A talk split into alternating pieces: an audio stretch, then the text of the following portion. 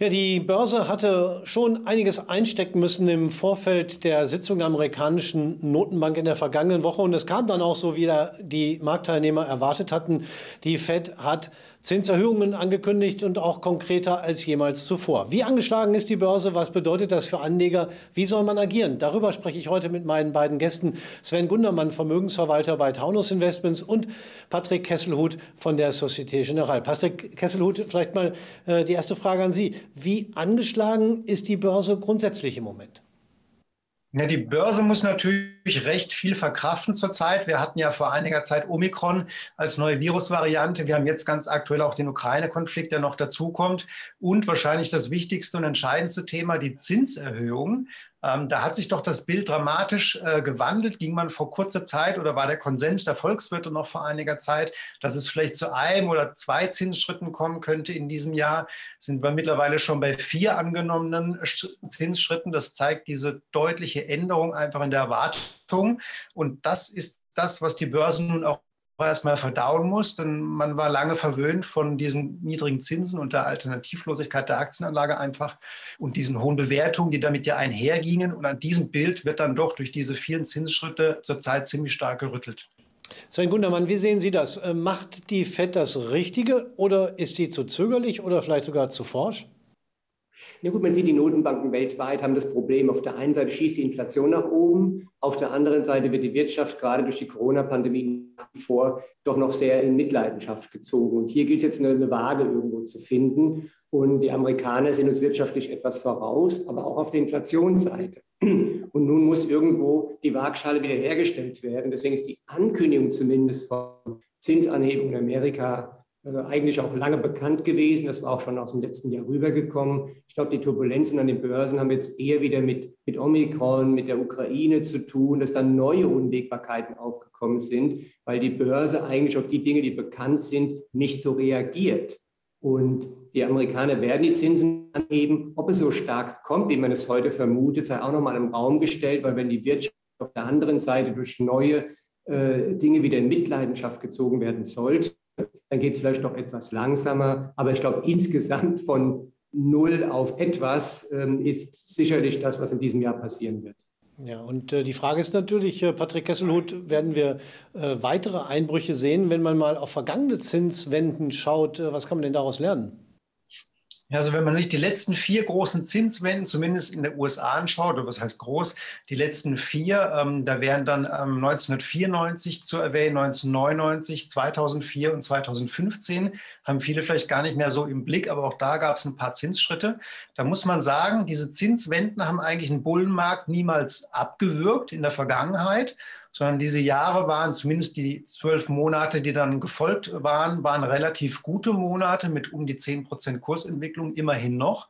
Ähm, was man aber feststellen kann, ist, und darauf sollte man sich vielleicht auch dieses Mal einstellen, dass der Markt dieses höhere Zinsniveau erstmal verdauen muss. Also man sieht doch deutliche Kursschwankungen erstmal direkt nach den Zinsschritten für so circa vier, fünf Monate. Das heißt, man muss hier erst oder die Anleger verdauen offenbar, was hier passiert, gewöhnen sich an dieses etwas höhere Zinsniveau, gucken dann aber wieder auf die Gewinnseite der Unternehmen. Und wenn diese stimmt, dann hat man eben in der Vergangenheit zumindest beobachten können, dass die Börsen dann auch trotzdem nochmal einen guten Satz nach oben gemacht haben. Und da muss man vielleicht jetzt einfach differenzieren und unterscheiden, von der, ja, von der Unternehmensseite bin ich in einem Unternehmen oder in einem Index investiert, wo grundsätzlich äh, der Gewinntrend intakt ist, dann dürfte dieser auch eigentlich trotz Zinserhöhungen weiterhin profitieren können? Oder bin ich wirklich in einem Sektor unterwegs, wo auch die Gewinne nicht mehr wirklich passen? Da muss man hier natürlich nochmal gesondert ähm, äh, drauf schauen. Ja, ich glaube, genau diese Bereiche sind für den Anleger interessant, wenn er vielleicht genau solche Aktien hat oder in solchen Branchen investiert ist, die jetzt stärker leiden als andere. Sven Gundermann, welche sind das denn? Na gut, pauschal kann man natürlich sagen, dass alle sehr starken Wachstumswerte von sehr niedrigen Zinsen auch profitieren, weil die Gewinne in der Zukunft abdiskontiert werden. Ähm, also hier viele junge Unternehmen, viele Hightech-Unternehmen aus der zweiten Reihe. Man sieht aber heute, und wenn man jetzt auch mal auf einer anderen Seite zurückschaut, wir hatten ja schon mal sehr hohe Bewertungen bei Technologieaktien in den Ende 90er, 2000er Jahren, wo es auch eine riesen Blase sich aufbaute. So muss man doch heute sagen, dass die großen Konzerne, die den Index treiben, wie Microsoft, Amazon, Google, Facebook, auch über hervorragende Gewinnzahlen verfügen. Und gerade in dieser Woche kam ja Microsoft zum Beispiel heraus mit exorbitant guten Zahlen, dass das sicherlich auch mal durchatmende Märkte geben muss, aber die Zinsanpassung auch für diese Konzerne im ersten Schritt vermutlich keine große Rolle spielen wird. Wie gehen Sie denn ganz konkret als Vermögensverwalter mit so einer Situation um? Gut, wir schauen natürlich auch, die Risiken ein bisschen einzupassen. Wir haben jetzt mal äh, hier oder da Gewinne auch bei den Technologiewerten mitgenommen. Wir haben Technologieaktien, die wir langfristig behalten wollen. Da gehört zum Beispiel eine Alphabet hinzu. Ähm, da haben wir den Gewinn mitgenommen, sind aber gleichzeitig in ein Discount-Zertifikat eingestiegen, um einfach nach oben noch einen Gewinn mitnehmen zu können. Wir glauben aber, dass jetzt hier einfach auch mal so eine Konsolidierung da ist, dass Unternehmen ins gehören, aber vielleicht nicht mehr 50 Prozent Zuwachs haben, was sie im letzten Jahr gemacht haben. Das muss der Markt, glaube ich, erstmal verdauen. Und da kommen auch steigende Zinsen eher entgegen. Es sind aber auch keine Aktien, wo man jetzt Angst haben muss, dass sie sich wieder halbieren oder sehr starke Kursverluste haben, weil das Unternehmen per se gute Zahlen hat. Da kann man mit diesen Strategien eigentlich sehr schön agieren und mal überlegen, ob man über Discounter ähm, oder auch über Bonuszertifikate dann weiterhin in diese Unternehmen geht. Wenn Sie sagen, Sie haben äh, ganz konkret bei Alphabet äh, ein ja. Discount-Zertifikat jetzt reingenommen, genau. da kommt es ja immer darauf an, wie viel Puffer man hat. Äh, welches ja. Niveau haben Sie da gewählt?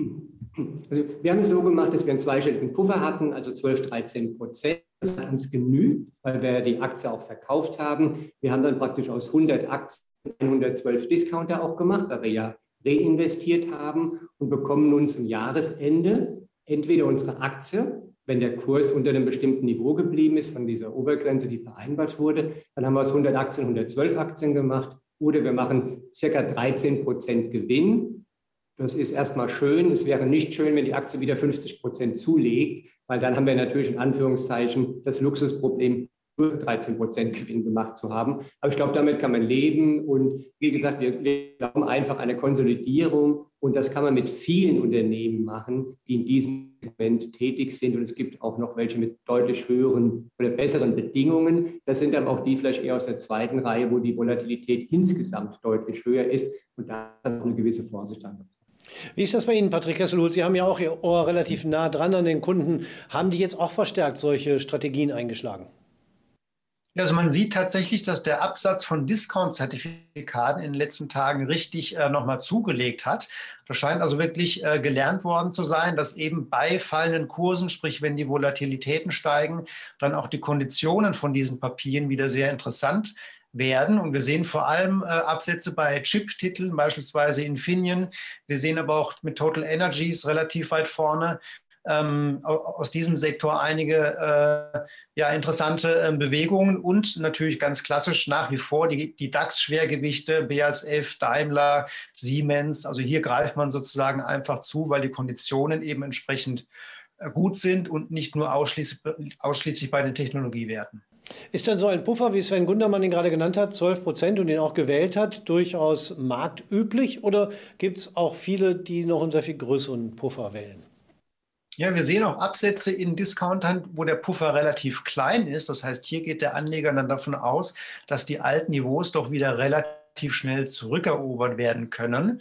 Äh, natürlich ist der, der Discount dann kleiner, der Puffer ist kleiner, dafür ist auch die maximal erzielbare Rendite, Rendite im, im Gegenzug entsprechend größer. Das heißt, äh, und da wir hier eher mehr Absätze sehen als von sehr konservativen Discount-Zertifikaten, ist doch davon auszugehen, dass ein Großteil der Anleger zumindest davon ausgeht, dass die Kursverluste der letzten Tage eher ja, sagen wir mal, die Ausnahme waren und doch oder auf, zumindest auf eine schnelle Erholung widersetzen, weil sie sonst den Cap auch tiefer gewählt hätten.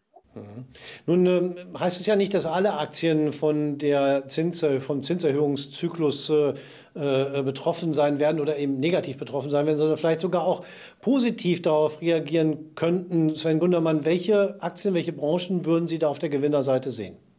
Gut, ich glaube, wenn man jetzt mal sieht, wer hat verloren, dann sind es eben die Titel, die davon profitiert haben in der Vergangenheit, dass die Zinsen extrem niedrig waren, das Wachstum sehr hoch. Nun merkt man schon eine ganze Weile, dass zum Beispiel Versicherungsaktien, Banktitel, die Zahlen der Deutschen Bank äh, waren hervorragend, sind auch erstmals wieder eine Dividende gezahlt. Aber auch die klassischen Werte, Sie sagten ja auch eben, es kommt Discounter raus auf RSF, auf Siemens, auf Daimler. Also praktisch unsere ja, langweilige Industrieaktien, die die letzten Jahre doch eher etwas verschmäht wurden, dass die plötzlich auch wieder Nachfrage haben und Titel, also gerade jetzt natürlich von steigenden Zinsen profitieren, eben alles, was mit, mit Finanzwesen zu tun hat, aber dass generell vielleicht so ein kleiner Favoritenwechsel mal da war und Werte, die die ganzen letzten Jahre nichts gemacht haben, trotzdem ihre Gewinne gesteigert haben, die Bewertung eigentlich super attraktiv waren, aber das Wachstum eben nicht so hoch wie bei den ganzen Tech Titeln, die dann gekauft wurden, dass man nun sieht, dass die Investoren auch mal wieder genauer hinschauen und sagen, KGV, also Kursgewinnverhältnis von 100, bin ich nicht mehr bereit zu bezahlen. Ich möchte lieber Werte haben mit unseren Kursgewinnverhältnissen von 10 bis 13. Und das ist nach wie vor, oder sagen wir, im DAX sind wir bei 13,5, 14. Das sind ja eigentlich ganz hervorragende Werte, die sich auch im Rahmen der Niedrigzinsphilosophie verändert haben. Also ist die Aktie per se wenn man das mit Immobilien vergleicht oder mit festverzinslichen Wertpapieren, die nach wie vor attraktive Anlageklasse, ohne dass die Bewertungen hier in der Breite stark nach oben gegangen sind. Also es kommt eben auch auf die Gewinntrends an. Äh, Patrick Kesselhut, äh, auf was sollten die Anleger da achten? Also muss natürlich gucken, wo sind die Gewinne historisch angefallen oder wo werden zumindest von den, von den Analysten und Marktexperten die zukünftigen Gewinne erwartet. Und das muss man schon ganz klar sagen, das ist dann eben der Nasdaq äh, natürlich mit den ganzen Zukunftstechnologien, äh, auch Stichwort Metaverse, ähm, Biotechnologie.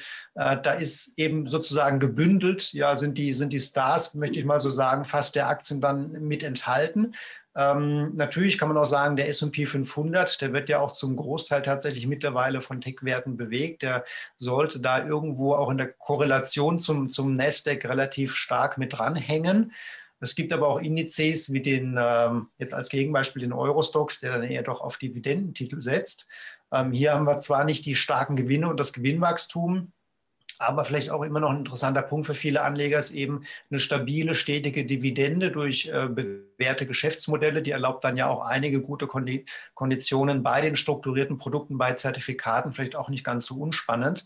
Also beide Welten haben sicherlich ihr Für und Wider. Da muss man so ein bisschen gucken, wo einem, ja, wo die Präferenz die eigene, äh, wo man sich ein bisschen ein Stückchen wohler fühlt. Jetzt haben wir über Aktien gesprochen, bei denen möglicherweise ein Sicherheitspuffer äh, nötig ist, man aber trotzdem von der Volatilität profitieren kann, auch von denen, die als Value-Aktien mit starkem Gewinntrend immer noch ein Kauf sind. Aber man könnte ja auch als extrem vorsichtiger Anleger sagen, nö, ich mache jetzt gar nichts, ich gehe einfach raus aus Aktien. Wäre das eine Alternative, Sven Gundermann?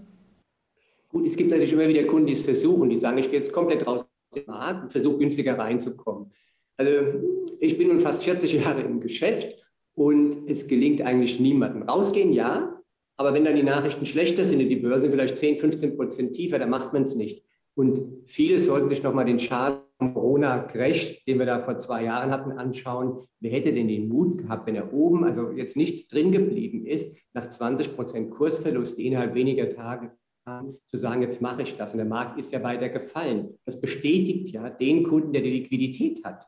Nur Vier Wochen später oder sechs Wochen später war alles wieder ausgestanden. Also es gibt Studien, die ganz klar belegen, dass es nicht gelingt. Im Einzelfall mag das funktionieren, aber dass man das als Strategie für sich entwickelt und immer versucht, diese Timings da mitzunehmen, ich glaube, das ist sehr schwer. Und auch hier in der Vermögensverwaltung, also wenn man jetzt mal in das Kundenklientel schaut, die Vermögen sind eigentlich die, die diese Situation durchgestanden haben, nicht rausgegangen sind. Dann gibt es einen Rückgang. In der Börse ist halt 2 plus 2 nicht 4, sondern vielleicht 2 plus 3 minus 1 und dann kommt man auch auf sein Ergebnis. Und es ist sehr, sehr schwer, diese Zwischenschritte zu machen und es gelingt nicht. Und das muss man einfach akzeptieren. Man sollte vielleicht auch ein Aktiendepot breit streuen. Da muss man sich gar nicht entscheiden, mache ich Technologie oder Value oder diese klassischen Industrietitel. Man muss eigentlich auch alles davon haben. Und dann werden die Schwankungen im Depot schon etwas ausgeglichen. Und heute zu sagen, ich glaube daran, dass es 10 Prozent fällt und geht dann wieder tiefer rein, das ist ein Glücksspiel und das kann gelingen, aber das wird sicherlich nicht dreimal hintereinander funktionieren. Aber trotzdem mag der eine oder andere ja trotzdem ein bisschen Angst davor haben, dass es passiert. Ähm, Gibt es denn Alternativen zu dem Komplettverkauf der Aktien, Patrick Esselut? Also strukturierte Produkte eignen sich immer dann natürlich besonders gut, wenn man auch schon der Meinung ist, die Märkte sind sehr lange sehr gut gelaufen. Das Potenzial nach oben ist vielleicht dann doch eher begrenzt. Ne? Dass jetzt der Nasdaq nochmal die nächsten zwei Jahre so weiter steigt wie die vergangenen zwei Jahre, mag vielleicht schon rein statistisch auch eher unwahrscheinlich sein. Also sind natürlich auch schon in einem langen Bullenmarkt mit drin, keine Frage. Und wer eben ein begrenztes Aufwärtspotenzial sieht, der kann sich mit Discount-Zertifikaten, aber Bonuszertifikaten beispielsweise gut aufstellen. Da kann man Produkt- oder Barrieren wählen, Ausstattungsmerkmale, ähm, Caps, die noch eine gewisse, ja, einen gewissen Gewinn zulassen, aber eben natürlich irgendwo nach oben dann begrenzt sind. Dafür eben auch noch eine positive Rendite abwerfen, wenn die Märkte sich doch nur seitwärts bewegen, sei es auch volatil oder ein Stückchen fallen. Also für solche für solche ja, Einschätzungen ist eigentlich so ein strukturiertes Produkt ganz angenehm. Wer davon ausgeht, dass die Aktie XY die nächsten fünf Jahre einfach weiterhin steigt, der sollte natürlich die Aktie kaufen oder im Zweifel auch ein Hebelprodukt natürlich. Ne? Also wer eine sehr bullische Meinung hat, der, für den stehen auch wieder andere Möglichkeiten zur Verfügung. Aber wer, wie Sie angesprochen haben, äh, der Meinung ist, dass wir vielleicht schon ja, nur noch ein begrenztes Potenzial haben, wie gesagt, der findet bei den strukturierten Produkten auf jeden Fall auch äh, gute Investments. Ja, aber der ein oder andere mag ja vielleicht trotzdem Angst haben, dass die Aktien fallen. Wann und wie würde es denn für den Sinn machen, auch ganz klassisch über Put-Optionsscheine sein Depot abzusichern? Kostet ja auch Geld, oder?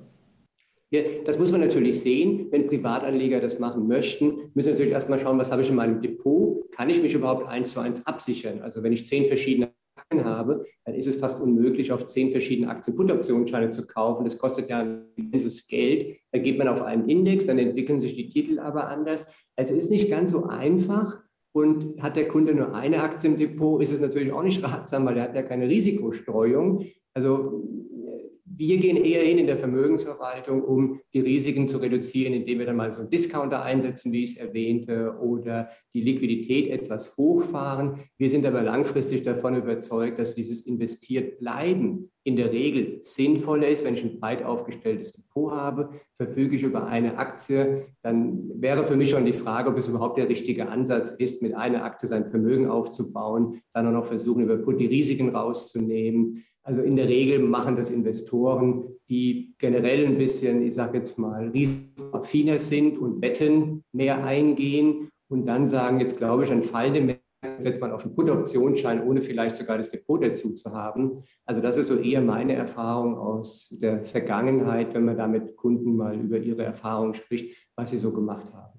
Wie, ist das bei Ihnen, Patrick Hesselhut? Äh, es gibt ja durchaus regelmäßig viele Anleger, die ihre Depots und Bestände mit Putz absichern. Ist das mehr geworden?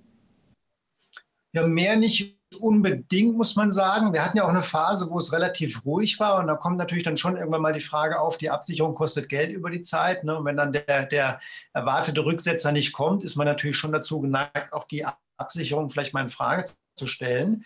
Wir haben aber ganz klar gesehen, als die Märkte Anfang der Woche eingebrochen sind, dass natürlich die Absätze in den Put ähm, Put-Instrument nach oben geschossen sind. Also die Anleger gehen hier schon auch mal eher mit. Das war vor vielen Jahren noch nicht so der Fall. Dort wurde dann doch eher zögerlich auch mal short gegangen. Ähm, mittlerweile ist es anders. Natürlich, viele sind auch der Meinung, durch die hohe Bewertung, dass eine Korrektur mehr als, als äh, angebracht ist und gehen dann tatsächlich bei solchen Tagen wirklich stark mit. Also das, das haben wir gesehen. Aber grundsätzlich bei der Absicherung, wie auch Herr Gundermann sagt, ähm, es kostet natürlich Geld. Man muss dann einschätzen, wann ist es soweit. Natürlich ist die Absicherung in ruhigeren Marktphasen günstiger, aber sie muss dann eben auch nicht zwangsweise kommen, der Grund zur Absicherung. Und das ist dann eben die Schwierigkeit, das wirklich auszumitteln, Kosten versus Nutzen. Aber auch das muss natürlich der selbstentscheidende Privatanleger für sich äh, selbst entscheiden. Ja, also wir sehen auch, äh, Korrekturen an den Börsen müssen nicht unbedingt ein Drama sein. Natürlich, wenn man eins zu eins den Verlust einsteckt, auf jeden Fall schon. Aber es gibt durchaus Strategien und Möglichkeiten, dem zu entgehen, vielleicht sogar ein Plus zu machen. Man muss sich nur sehr intensiv mit den verschiedenen Möglichkeiten auseinandersetzen und dann natürlich auch noch ein bisschen Quäntchen Glück haben, je nachdem. Bei der Absicherung brauchen wir es nicht. Da muss man bereit sein, entsprechend die Kosten zu tragen. Aber auch diese Möglichkeit gibt es eben. Also möglicherweise wird das Jahr 2022 nicht unbedingt ein ein Jahr der Aktie, aber vielleicht wird es ja ein Jahr der Zertifikate. Es ist noch jung. Warten wir mal ab. Vielen Dank auf jeden Fall nach Frankfurt äh, zu Patrick Kesselhut bei der Societe Generale und äh, zu Sven Gundermann bei Taunus Investments.